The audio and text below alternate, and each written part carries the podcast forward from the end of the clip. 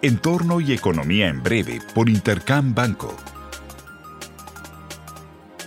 El retrovisor. La atención continuó enfocada en la política monetaria. La semana pasada se publicaron cifras de alta relevancia para el futuro actuar de la Fed.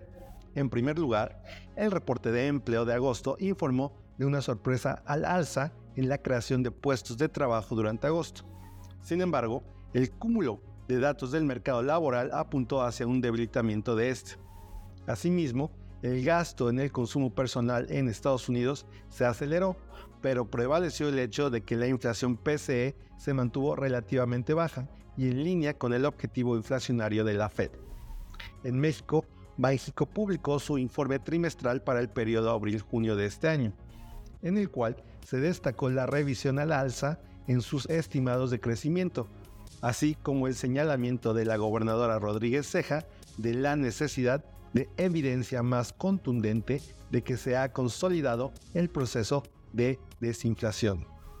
Por su parte, la Comisión de Cambios informó de la reducción al programa de coberturas cambiarias, a partir de septiembre, impactando negativamente el peso, pero anticipamos que el efecto del mismo se irá desvaneciendo.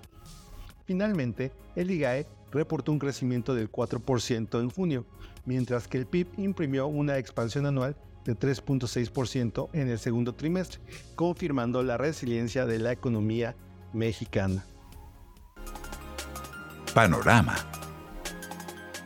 esta semana la atención se centrará en la inflación, así como en cifras de actividad. En México, el INEGI publicará la inflación correspondiente a agosto.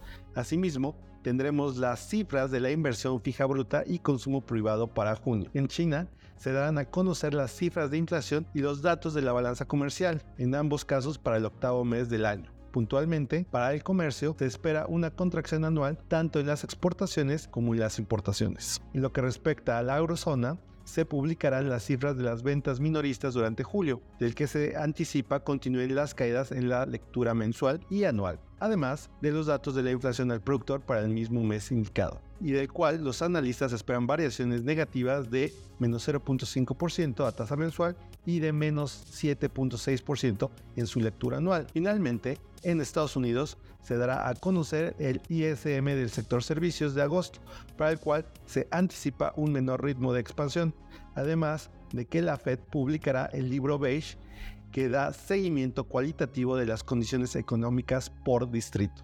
Les deseo una muy buena semana. Yo soy Luis Valdés Villalba. Esto fue Entorno y Economía en Breve por Intercam Banco. Síguenos en redes sociales y consulta nuestro podcast en intercam.com.mx.